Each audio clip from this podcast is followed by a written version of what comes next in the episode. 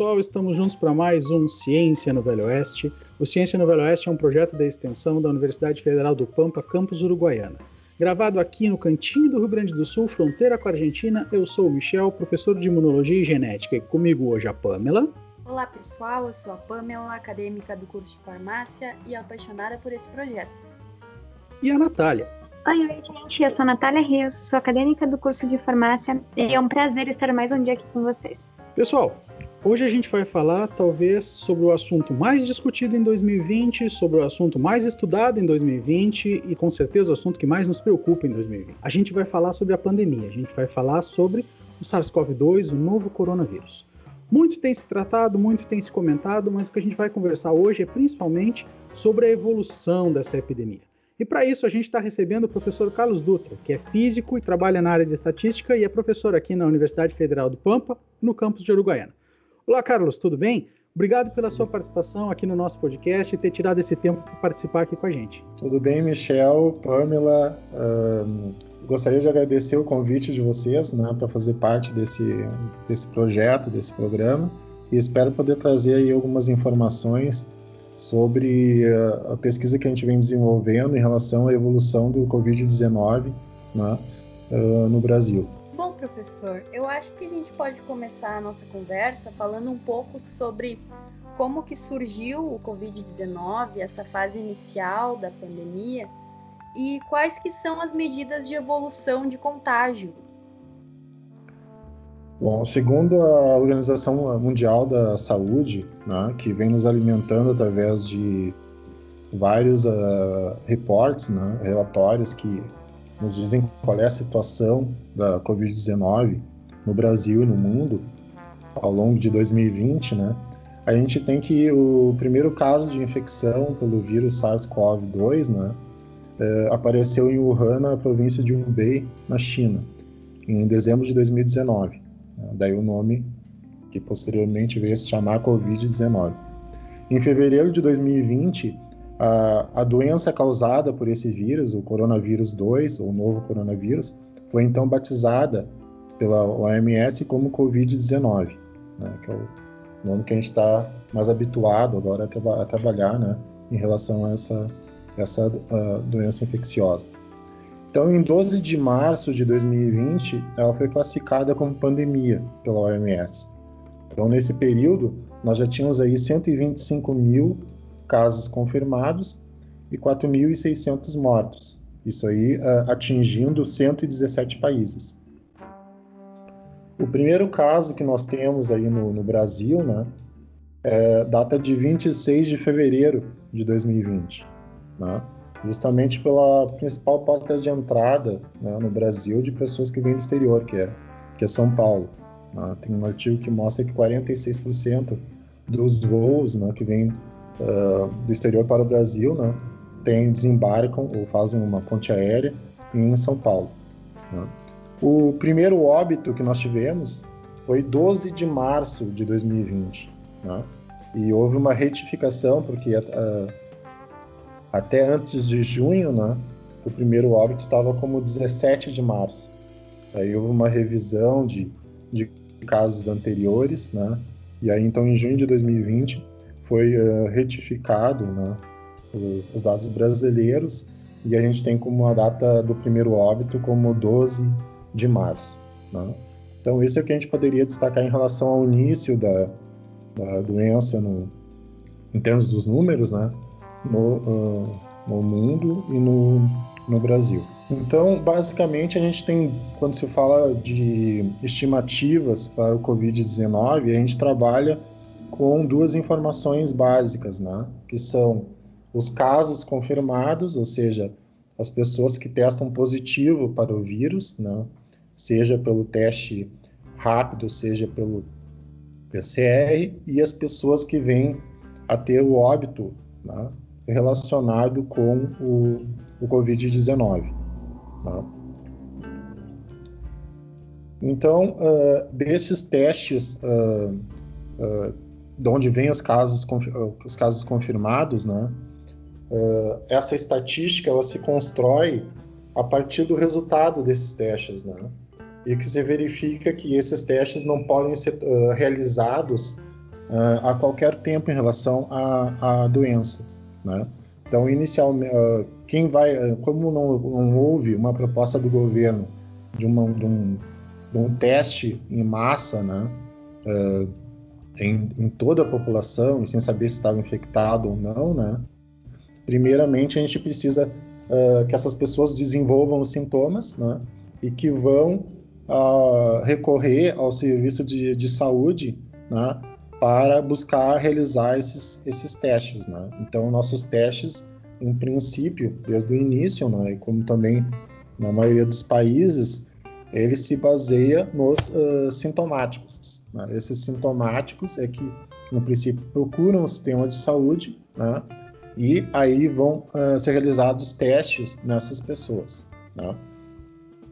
Então, claro que depois, com a evolução e a maior disponibilidade de testes, né, a gente tem uma série de pesquisas como a, da, a de Pelotas, né, em que se realiza testes uh, nas pessoas, em princípio, sem elas terem desenvolvido ou não o sintoma.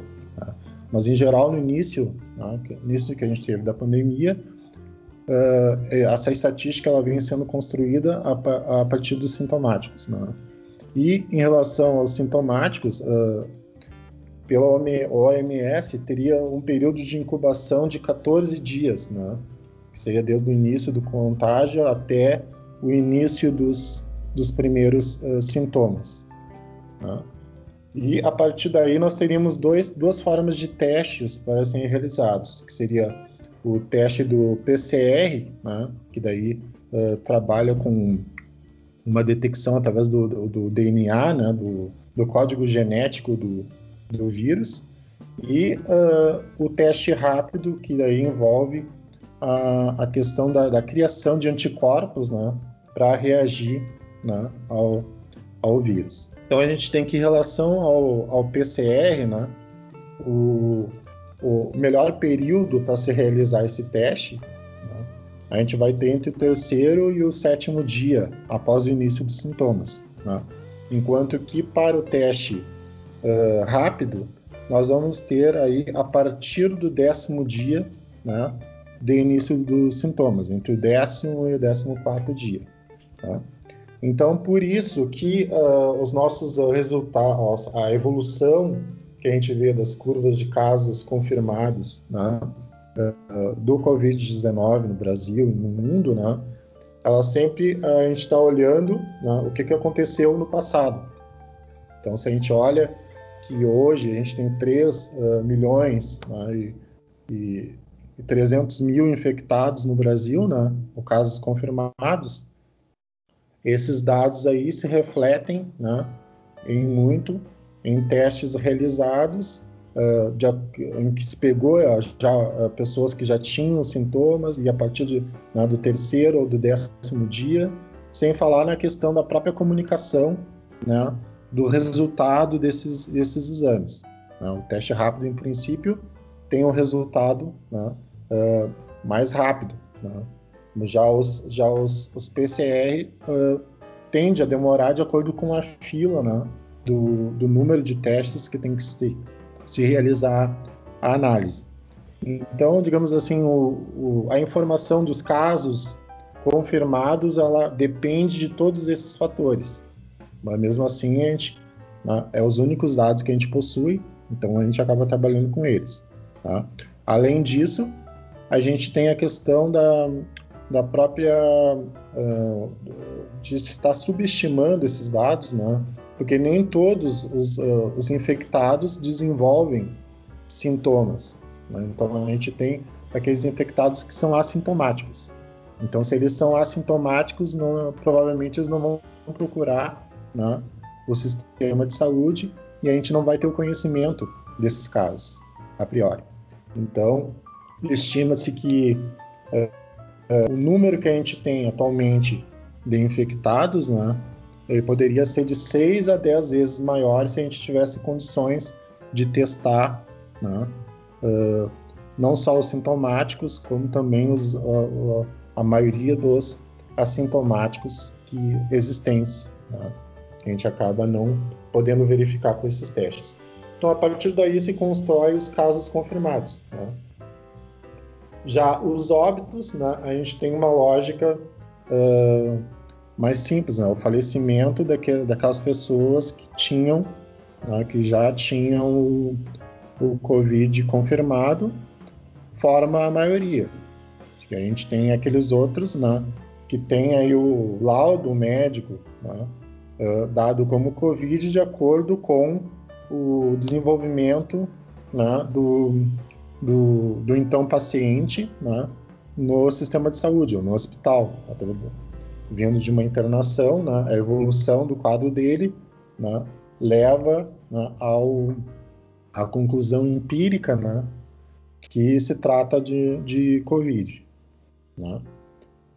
Então, uh, digamos assim, considerando de onde se vêm esses dois dados, né, tende-se a trabalhar com o número de óbitos, ou a evolução dos óbitos. Então, por isso que a gente vê, uh, uh, principalmente no, no, portal G1, esse consórcio G1 que foi criado né, entre, os, entre as mídias de imprensa, né, eles analisam a evolução né, dos dos números de mortes né, ao, longo da, ao longo das semanas. Uh, só para passar uma informação em relação ao, ao, ao, Rio Grande do Sul, né, que nós estamos aí com praticamente quase 100 mil, quase 100 mil uh, casos, a gente pode dizer que desses casos confirmados, né, quase metade é, vem de uh, confirmados através de teste PCR e outra metade através de testes rápidos, né?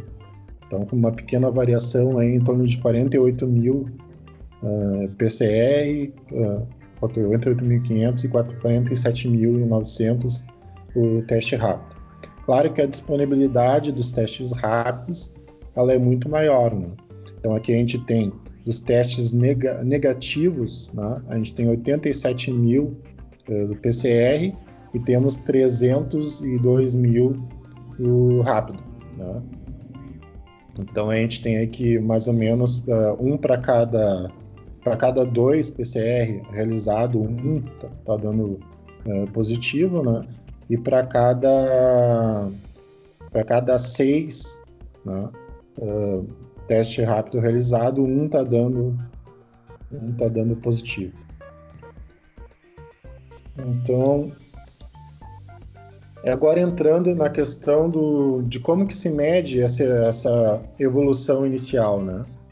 Então, uh, tem se verificado nos outros países em que a, a Covid-19 evoluiu, mais rápido, né? E é onde uh, se iniciou primeiro, como por exemplo na China, né? que a curva de evolução, né? Ela inicia, uh, temos inicialmente poucos casos, né? E se a gente for a, a ver a evolução diária, né? Uh, tem dias que tu tem 5, 6 casos, outro dia não tem, outro dia tem 10, outro dia não tem, outro dia tem 4. Ou seja, é uma, um crescimento lento e meio aleatório, não, não chega a engrenar essa, esse aumento de número de casos, né? que é a chamada fase uh, lag. Tá? Depois a gente tem uma fase exponencial, que é efetivamente começa, começa a arrancar né, esse aumento do número de casos. E aí, então, de um dia para o outro e de uma semana para outra, né, se a gente pensar numa, numa escala de tempo, um intervalo de tempo um pouco maior, tu vai ter o aumento crescente desses números de dados. Né? Então, seria uma fase exponencial, né?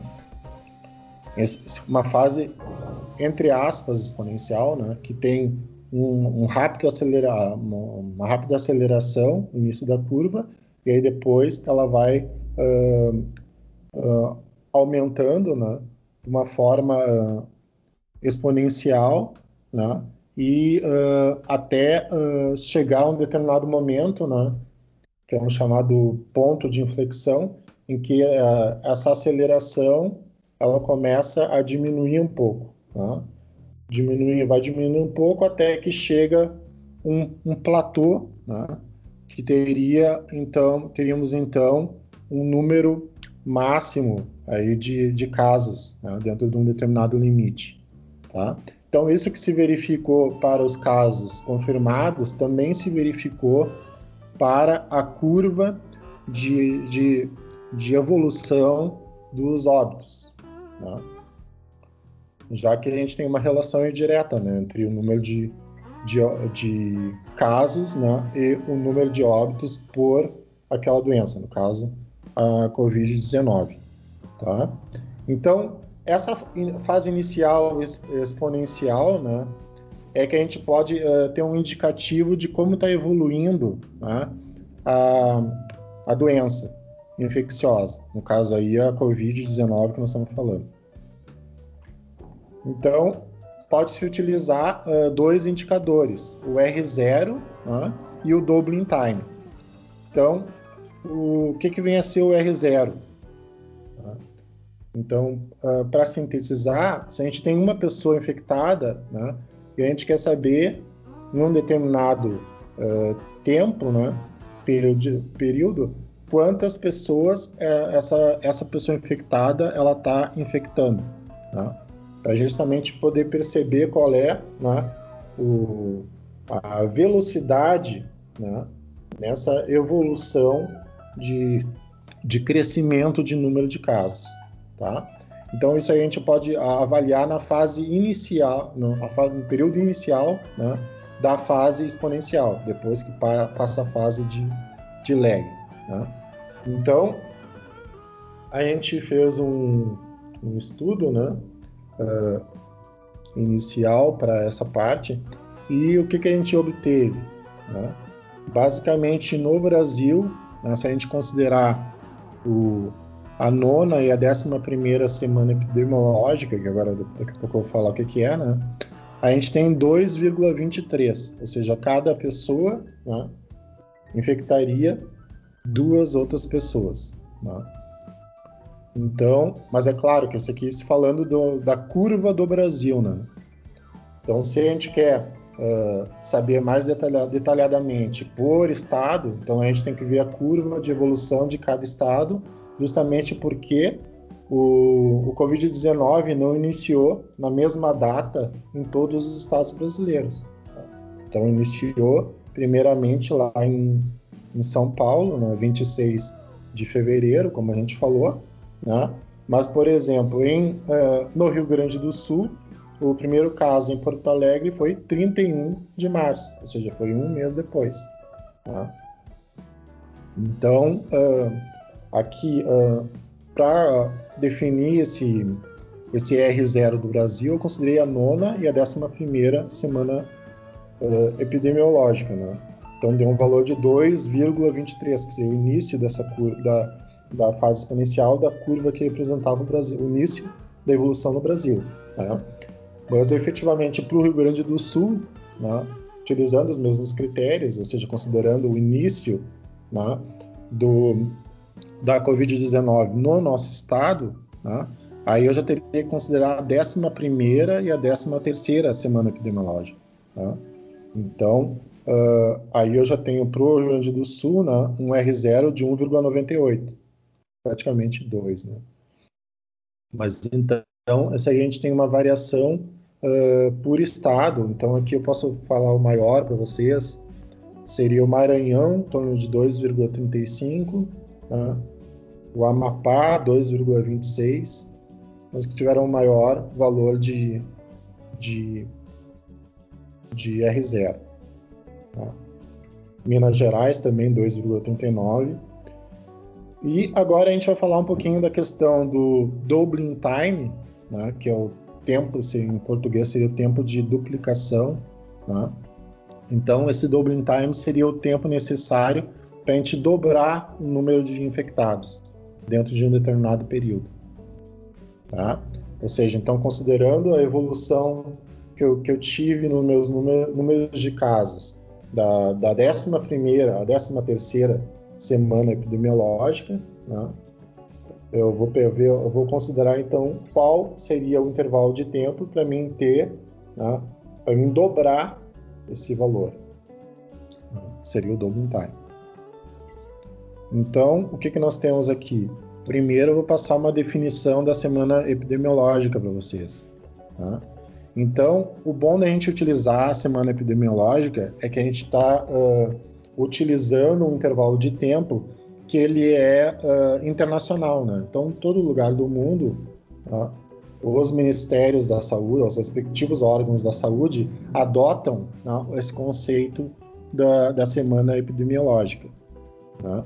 Então, uh, por convenção internacional, as semanas epidemiológicas são contadas de domingo a sábado. Então, esse calendário das semanas epidemiológicas, é claro que ele vai variar de ano para ano, né? dependendo de quantos dias a gente tiver uh, de janeiro, ali na primeira semana, né? e quantos dias a gente tiver de uh, dezembro né? para contar a última semana. Tá? Então, no caso de, de 2020, a gente tem que a primeira semana epidemiológica começou 21 de dezembro de 2019 e vai até 4 de janeiro de 2020. Sempre pegando esse intervalo que vai de domingo a sábado. Então, outra, outro fator que também nos uh, que demonstra ser o ideal a gente tratar uh, por semana é a própria divulgação dos dados. Né?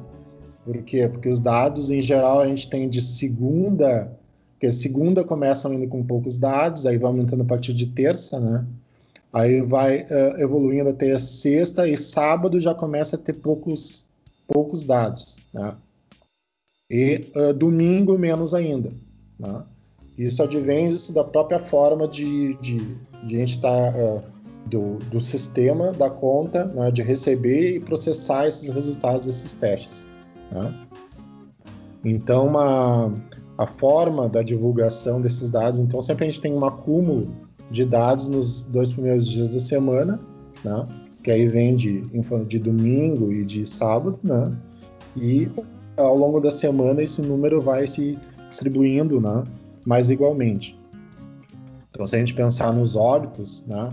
a gente tem uh, uma média, a média móvel que vem sendo calculada e divulgada em torno de, de mil, cerca de mil óbitos por dia, né? Mas aí na segunda começa lá com mil, segunda e terça a gente tem 1.300, 1.200, né? Aí quando chega na, no domingo a gente tem, uh, quando chega no sábado, perdão, a gente tem em torno de 600, 700, né? E domingo tem até menos, em torno de 500 por aí. Né? Justamente porque é a, a forma que esses dados vão sendo divulgados, né? final de semana também os órgãos públicos estão fechados, Bom, então a gente deu a definição, né? Então uh, a gente tem no Brasil, né, o início foi 26 de fevereiro, então foi na nona semana epidemiológica, que vai de 23 de fevereiro a 29 de fevereiro, tá? Então uh, notem aí que para calcular o R0 do Brasil eu peguei da uh, da nona, peguei da nona à décima primeira. Né, basicamente no início, uh, contágio. E aí, então, para os outros estados também, a gente tem que considerar quando naquele estado se inicia efetivamente né, a, a, o contágio pelo Covid e começa a evolução. Tá? Então, a gente teve um marco no, no nosso processo de evolução, que foi toda essa campanha em relação ao distanciamento social. Né? Que muitos atribuem uh, ao fato de hoje a gente não ter tantos casos, porque uh, teve esse resguardo, né, teve essa organização social no sentido de diminuir o fluxo de, de pessoas né, uh, que poderiam ser infectadas, né, e com isso produzir um achatamento na curva de, de novos casos. Né, não ter um pico tão acentuado que ia sobrecarregar o, o sistema de, de saúde. Né?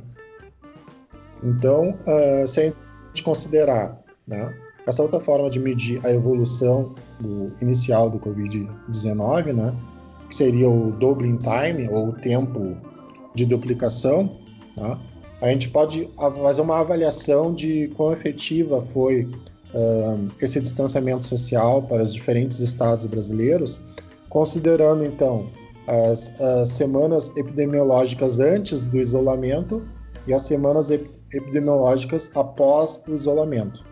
Tá? Então, o isolamento mais efetivo em todos os estados que atingiu né, uma medida de, de isolamento, um índice de isolamento maior que 50%. Então a gente teve uma empresa que, junto ao governo, mediu né, uh, através do, do, da tecnologia móvel, né, dos celulares, né, o, um índice para avaliar se as pessoas estavam em casa ou não, a partir dos usuários desse, desses celulares. Né? Então se construiu um índice de distanciamento social e, uma, e, e acreditava que esse índice ele era efetivo quando a gente tem mais de 50%. Tá? E isso ocorreu basicamente em todos os estados, né? Em uma única semana, tá? que é a 13 décima terceira semana epidemiológica, que vai torno de 22 de março a 28 de março. Tá? Então, justamente, inclusive no, aqui no Rio Grande do Sul, né, a gente teve aquela semana de 16, uh, 17 de março que teve todo, todo o movimento de, de, de, das prefeituras a realizarem decretos, né, uh, determinando quais serviços essenciais e as formas de isolamento social. Tá? Aqui foi homogêneo em todos os estados, foi a suspensão das aulas, né? tanto a nível de, de ensino básico como do ensino superior. Tá? Mas então, qual o efeito que teve então né, essas medidas de distanciamento social né, em relação à evolução do, da Covid-19 nos diferentes estados. Tá? Então a gente procurou avaliar isso através do, double, do doubling time, o tempo de duplicação, ou seja, o tempo necessário para duplicar o número de infectados. Notem que quanto maior for esse tempo, né, o que, que significa? Significa que nós vamos ter uh, quanto, então, se eu pegar um exemplo aqui, o Rio Grande do Sul. Né? Então, o Rio Grande do Sul, a gente tem aqui a décima, considerando a décima terceira semana epidemiológica, o Rio Grande do Sul uh, teve início tá? uh, pela décima primeira semana epidemiológica. Né? Então, aqui a gente pegou a décima segunda e a décima quarta e calculou qual seria o doubling time. Então, deu um tempo de dobra de 4,26 dias. Tá? Então, depois a gente calculou entre a 17 e a 19 semana. Tá?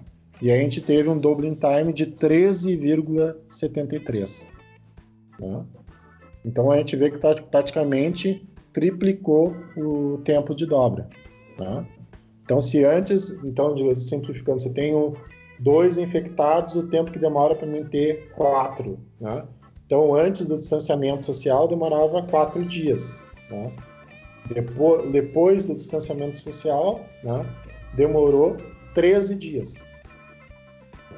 Claro que também a gente tem que considerar que essa curva está evoluindo. Né? Então, se inicialmente eu estou falando de dobrar 2 para 4, né? lá pela semana 17 eu estou falando de dobrar né, uh, 50 para 100. Valores em escala uh, diferentes, né? mas uh, mais ou menos isso que significa o, o doubling time. Nós verificamos então né, que uh, todos os tempos de dobra né, daqueles, daqueles municípios, daqueles estados em que a Covid-19 né, iniciou antes do isolamento, né, eles aumentaram. Então, então, o tempo necessário para dobrar o número de casos, né, sempre foi aumentando, né, mostrando que foi efetivo o distanciamento social uh, a essa porcentagem. Né. A gente teve estados em que a Covid-19 ela iniciou praticamente junto com esse, esse período da 13 terceira semana. E aí então não foi possível perceber né, uma diminuição porque já iniciou no, isolamento. Né? Então, e depois dessa, dessa 13 terceira semana, o isolamento social ele só foi piorando. Né?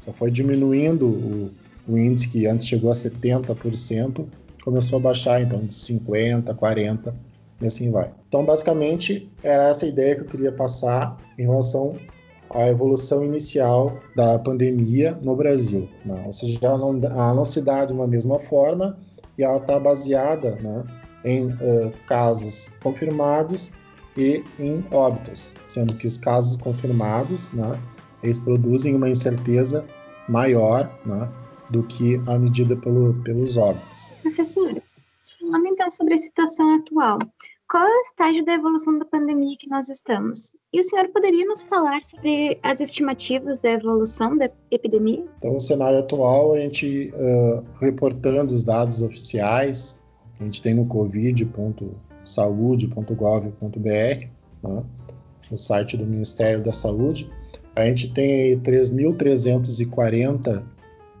uh, mil, uh, 3 milhões, né, 340 mil casos confirmados e cento, aproximadamente 100, 108 mil né, óbitos confirmados. Isso dá uma letalidade de 3,2%. Tá? O que, que, seria essa letalidade? É o número de, de, de óbitos que nós temos confirmados em relação a uma determinada doença, dividido né, pelo número de casos dessa, dessa mesma doença, né, multiplicado por 100 para a gente ter o resultado em porcentagem. Tá? Então, a nossa atual letalidade ela é de 3,2%. A gente está com 3,3 milhões tá? de casos confirmados e 107.852 óbitos confirmados. Em relação tá? à distribuição, né? então se a gente for fazer a distribuição o estado, aqui fica longo da gente falar, né? Vamos considerar então a distribuição por uh, região. Então a gente tem as cinco regiões do Brasil. A gente pode dizer que em termos de porcentagem, considerando esses 3 milhões e 300 como 100%, a gente tem na região Nordeste 31%, na Sudeste 34%, na Norte 15%, na Sul 9% e na Centro-Oeste em torno de 11%. Né? desses casos. Como eu falei anteriormente, né, os estados estão em níveis diferentes de uh, evolução da, da, da doença. Né? Se a gente olhar para o Rio Grande do Sul, então o Rio, do, Rio Grande do Sul, uh, hoje a gente tem 90, então de 98 mil casos. Então o, o, Rio Grande do Sul também a gente pode organizar, é, quer dizer, está organizado por regiões, né? para essa questão de administração da gestão uh, pública de saúde uh, para tratar o Covid, né? Então a gente tem as regiões Covid também no Rio Grande do Sul e a gente pode dizer que a região, a região de Porto Alegre, que é a região 10, né? tem aí 17.500 uh, né? uh, casos confirmados, ou seja, em torno de, de 18% né? do, desses casos confirmados. Uruguaiana, que é a região 3, né, teria, tem 2.309 casos, né, a região de Uruguaiana, que daí é em torno de 2,5% né, uh, desses casos. Né. Então, a, nossa incidência aqui uh, atual, né, em, na região de Uruguaiana, é em torno de 504 para cada 100 mil uh, habitantes, né, com uh, 47 óbitos na região, e Porto Alegre tem uma incidência né, de 740 casos para cada 100 mil habitantes, né, com uh, 836 uh, óbitos. Então, é, se a gente considerar esses mesmos dados, né, para a Uruguaiana aponta três óbitos. Nós sabemos aí pelas informações da Secretaria de Saúde que nós temos seis óbitos para Uruguaiana. Então a gente vê que quando a gente considera os dados né, da nossa cidade, a gente vê que mesmo esses dados da Secretaria Estadual, eles têm alguma defasagem nas, nas informações. Né? E esses dados que são levados a nível do Ministério da Saúde e também para o consórcio G1 eh, de imprensa. E mesmo esses, tanto o consórcio G1 como, como o Ministério da Saúde, houve um determinado momento que não se, não se falaram né, de forma adequada.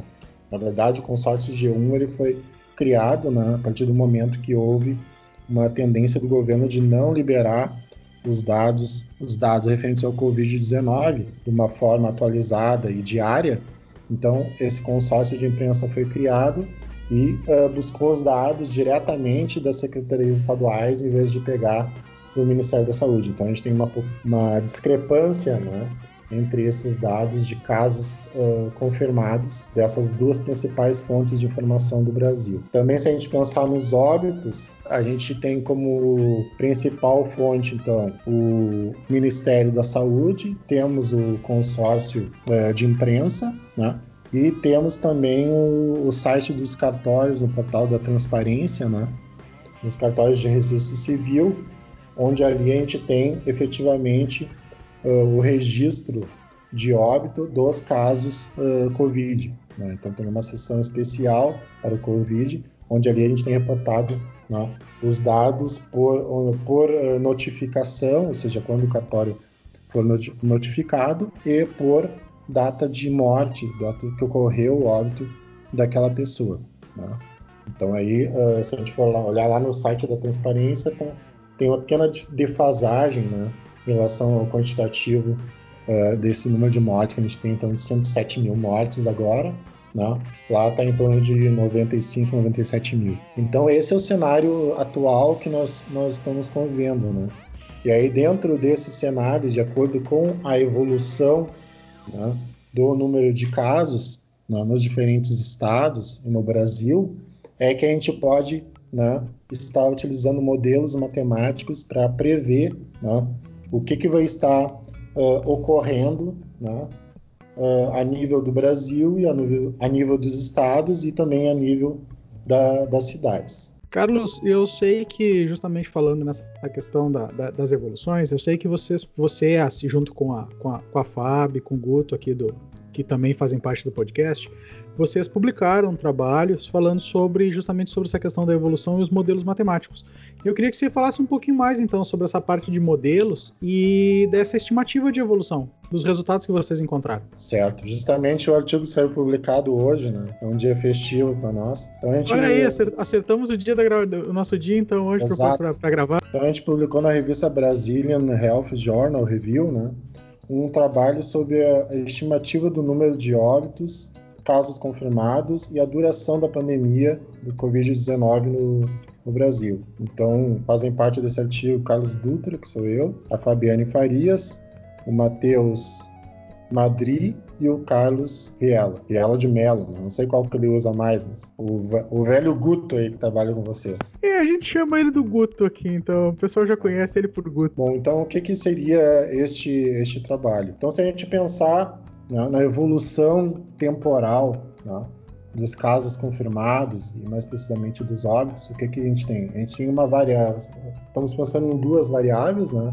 Uma que é a variável tempo e a outra que é uma, uma variável que está evoluindo com o tempo, né?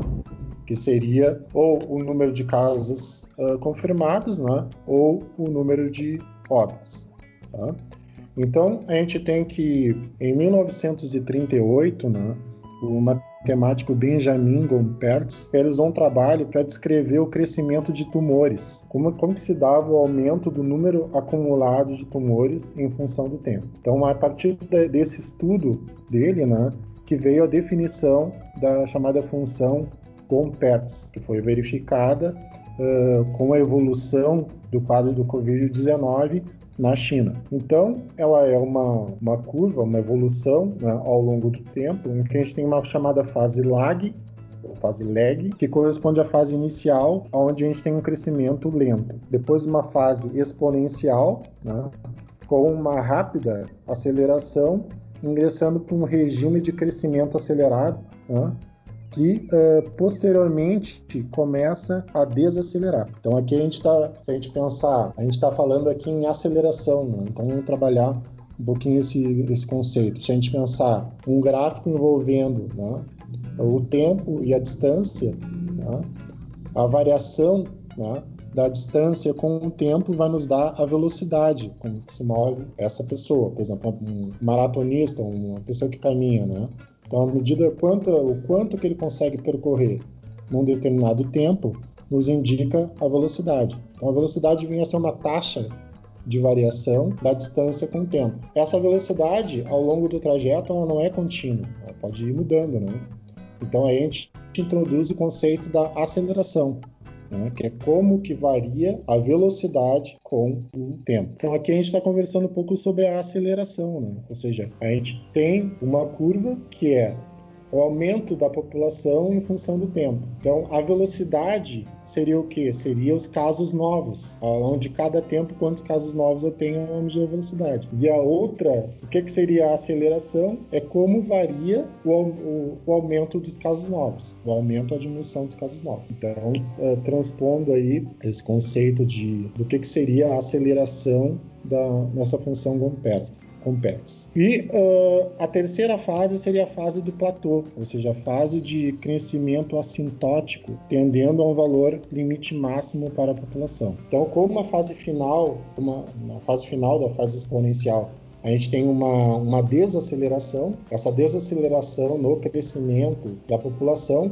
vai gerar né, um platô, que é um máximo possível né? considerando que cada vez mais se diminui né, o, o, aumento dessa população. Então, o acúmulo dela vai tender a um determinado valor. Então, esses conceitos que envolvem essa função Gompers. Essa função ela tem uma outra característica. Como foi pensado, né, ou seja, o aumento de, de, de tumores, né, se trabalhou com o valor uh, acumulado. Né? Então, a gente tem uma distribuição né, ao longo do tempo do uh, acúmulo do número de uh, tumores. A gente pode pensar também no aumento ao longo do tempo desses tumores, que seria uma medida, entre aspas, de velocidade. A gente transpondo isso para o caso do Covid-19, o que, que nós temos? Se a gente pensar nos casos confirmados, a gente teria os, o, os, casos confirmados acumulados ao longo do dia, ao longo dos dias ou ao longo das semanas epidemiológicas, né, nos daria né, essa curva de, uh, de fase inicial, fase exponencial, né, determinado platô. O, os números que a gente possui de casos novos ou óbitos novos né, ao longo ao longo dos dias ou das semanas epidemiológicas, né, vai nos dar essa, essa função essa função que tem um pico de distribuição. Então, é essa função que a gente dizia, né, que quando estava na campanha do distanciamento social, que a gente devia achatar a curva, diminuir, ou seja, prolongar, né, achatar esse pico, prolongando o contágio mas evitando que ele fosse agudo. Então, uh, essa função Gompers, que uh, estabelece uma relação entre os casos acumulados e os casos novos, de tal forma que o pico na, na distribuição dos casos novos, né, uh, o valor do número de casos acumulados né, no, nesse, nesse, exatamente nesse intervalo de tempo onde ocorre o pico, e ele corresponde para a gente determinar qual seria o, o, topo, né, o máximo, o limite assintótico, né, a gente teria que pegar esse valor né, uh, de casos acumulados no, no pico né, e multiplicar por uh, 2,7. Né. Então a gente teria uma ideia de qual seria o limite máximo assintótico para o crescimento dessa, dessa população. Tá? Transpondo para o nosso caso do Covid-19, tá?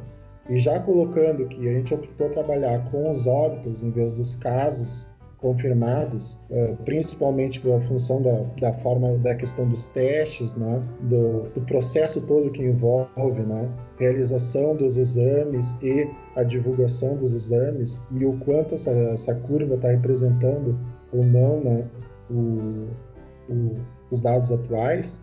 Né, para a gente poder traçar um quadro evolutivo, então se optou trabalhar mais com os óbitos, até porque os óbitos também tu tende a ter uma menor uh, uh, subnotificação, né, em função de uh, tu ter uma, uma gama de assintomáticos que em princípio não realizam os, os testes. Tá? Então, por essas premissas aí, a gente optou a trabalhar com os óbitos. Então a gente tem, ao olhar né, os óbitos novos e a evolução desses óbitos novos ao longo dos dias, no caso, a gente adotou aqui como intervalo temporal as semanas epidemiológicas, né, como expliquei anteriormente, a gente vai ver o que?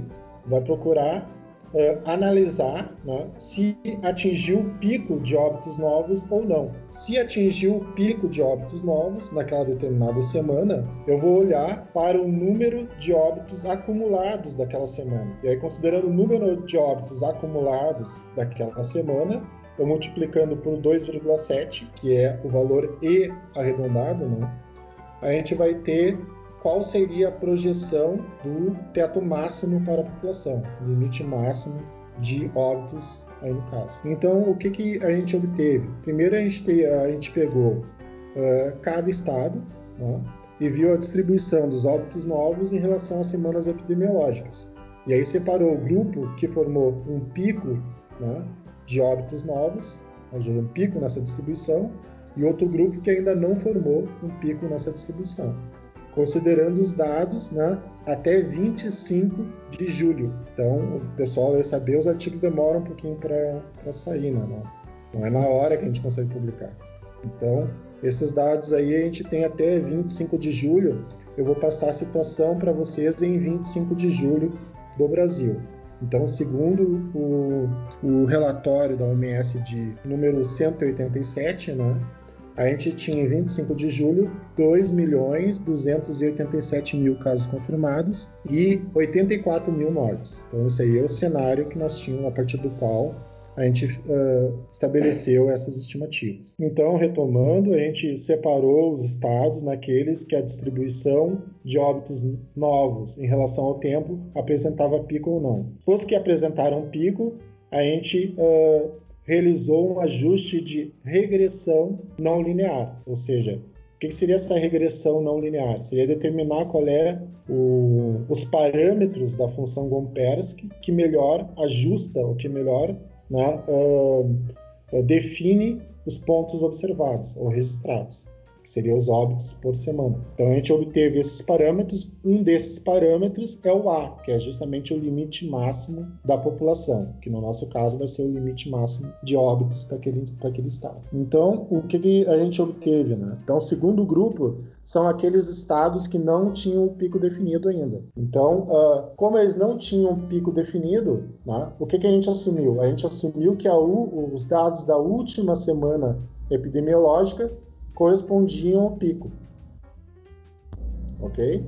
Então, se não se formou o pico, então o último dado que a gente tem né, de de óbito acumulado, no mínimo, é o valor do pico que está para se formar. Então, é claro que aí a gente já tem né, uma limitação na nossa estimativa, ou seja, naqueles estados em que não tinha o pico máximo de número de óbitos definidos, né, a gente não tinha como determinar. Então, a gente pegou o último valor de óbito, óbito novo, a última semana, considerou naquela última semana qual era o número de óbitos acumulados, e aquele ficou uh, sendo uh, correspondente né, ao número de óbitos acumulados do pico. E aí, multiplicando por 2,7, se achou então para aqueles estados qual seria o tamanho máximo para número de óbitos. Então a gente fez isso aí para cada estado, né? geramos uma tabela então que nos informa o limite máximo de óbitos acumulados por estado. Então, falar para o Rio Grande do Sul, seria em torno de 4.196 óbitos. Só para falar, atualmente, né,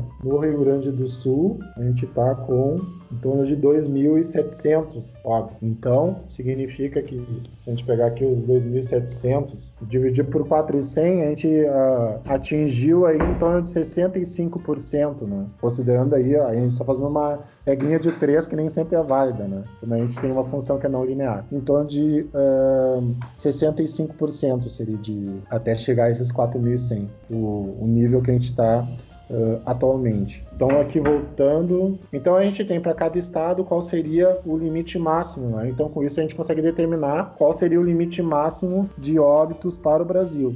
Né? simplesmente somando. Então a gente chegou ao valor de 165.208 óbitos. E aí, utilizando né, uma letalidade de 3%, lembrando que a nossa atual letalidade de 3,2%, que é o número de óbitos dividido pelo número de casos, mas também admitindo que os número, o número de casos vai aumentar bastante pela disponibilidade, disponibilidade maior de testes, né?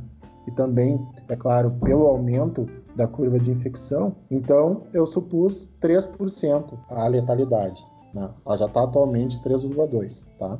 Então, se a gente fizer, fizer esses 165 mil correspondendo a 3%, a gente chega né, que uh, o número total de casos confirmados seria de 5,5 milhões. Então, esses 5,5 milhões correspondendo né, àqueles casos confirmados por testes, via teste rápido via teste PCR, que é o, digamos assim, a população sobre a qual se fez né, essas estimativas. Então, o número total de infectados não tem como a gente determinar. Então, tem números que tem, tem pessoas que dizem que é 10, 10 vezes maior, outras dizem que é 6, 6 vezes maior. Então, uh, é isso. A gente pode, então, invertendo né, a fórmula do uh, número de óbitos em função do tempo dado pela função Lompersky, calcular qual é o tempo que a gente que leva para a gente al alcançar qualquer porcentagem do limite máximo. Então a gente escolheu no artigo uh, atingir 95%. Uh, em semanas epidemiológicas, né, qual o tempo que levaria para atingir uh, 95% né, do limite máximo de óbitos. Então, no, no, caso do Rio Grande do Sul, né, ele vai atingir 95% desses óbitos na 44ª semana epidemiológica, que termina em 31 de outubro. Para a gente ter uma ideia, né? em 31 de outubro a gente teria 95% dos nossos 4.100 mortos pelo, pela Covid-19. Então, nesse artigo, a gente tem a estimativa uh, por estados, né? Então, uh, para falar assim, um pouco dos outros estados, a gente tem, por exemplo, São Paulo, né? Só no dia 20 de março de 2021 atingiria os 95%. Então, seria na semana, na semana epidemiológica número 64, né? Ou seja, estourar as, as 54 desse ano, né? E aí chegar a atingir também uh, 2000, 2021. Então, mesmo caso a gente tem uh, para Bahia. Bahia seria 30 de janeiro, Piauí 16 de janeiro, Paraíba 16 de janeiro, uh, 16 de janeiro também de 2021. Então, esses quatro estados aí, né? Só em 2021 estaria né, atingindo 95% do número de óbitos. Então, uh, tem estados que já praticamente atingiram, já em agosto. Então, vamos citar aqui no uh, caso Ceará, uh, o Rio de Janeiro, que a gente vê que, é os, que confirma isso pelos seus estados aí que estão com maior decrescimento né, no número de mortes, quando a gente olha os dados aí que são apresentados uh, diariamente pelo G1, então, principalmente em relação do Rio de Janeiro, que está tendo a maior uh, queda. Então, o Rio de Janeiro, aí, 29 de agosto, já atingiria os 95%, pela, por esses cálculos aqui. Tiraram os dados até 25 de um, julho. Nós estamos acompanhando uma, uma crescente no aumento de casos aqui na cidade de Uruguaiana, né? O senhor poderia nos falar sobre a evolução da Covid na região de Uruguaiana? Vou fazer tentar traçar alguns paralelos aí. Bom, vou tentar traçar alguns paralelos uh, específicos para a Uruguaiana, tá? Uh, considerando os dados que nós temos atualmente, né? E uh, se a gente considerar em relação aos estados brasileiros, né? Em relação à letalidade da doença, em relação a incidência da mesma, né? O que, que a gente pode apontar apontando para a Uruguaiana, né?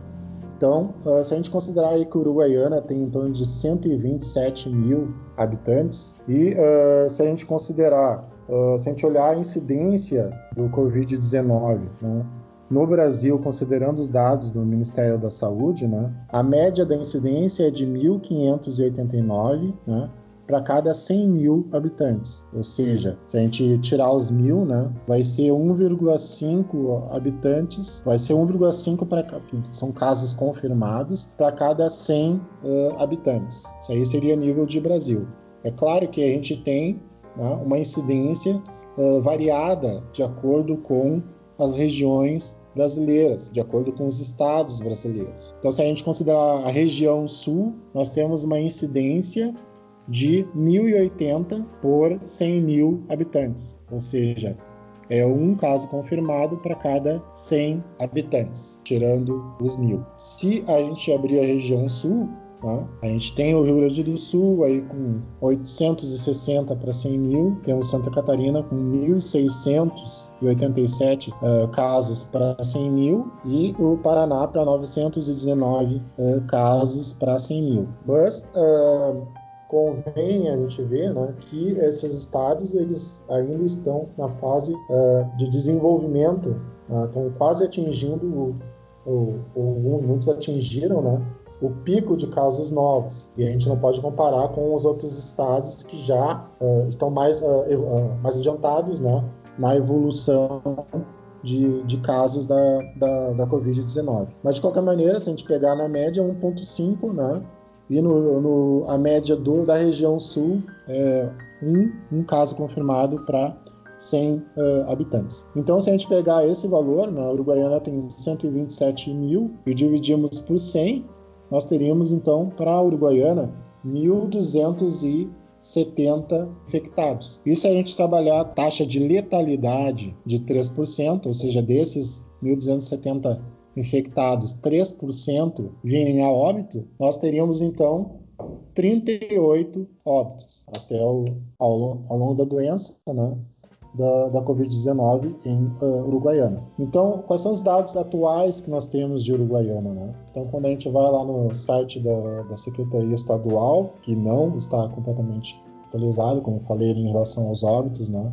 que a, a Prefeitura já aponta seis lá indica 3. A gente tem em relação aos casos, né, 405 casos para a Uruguaiana. Então, o primeiro caso lá em 31 de março e até o dia até agora a gente tinha 405. Ou seja, para chegar nesses 1.270, né, não está ainda, né, no, não atingiu ainda o ápice da Covid-19 COVID aqui uh, em Uruguaiana. Também, se a gente considerar o número de óbitos, né, a gente tem seis óbitos e aí a projeção é 38. Se a gente considerar por mês né, o número de casos, a gente teve em março um caso, né, em abril 3, em maio 42, em junho 43, em julho 157 e em agosto, né, praticamente 15 dias de agosto, 159.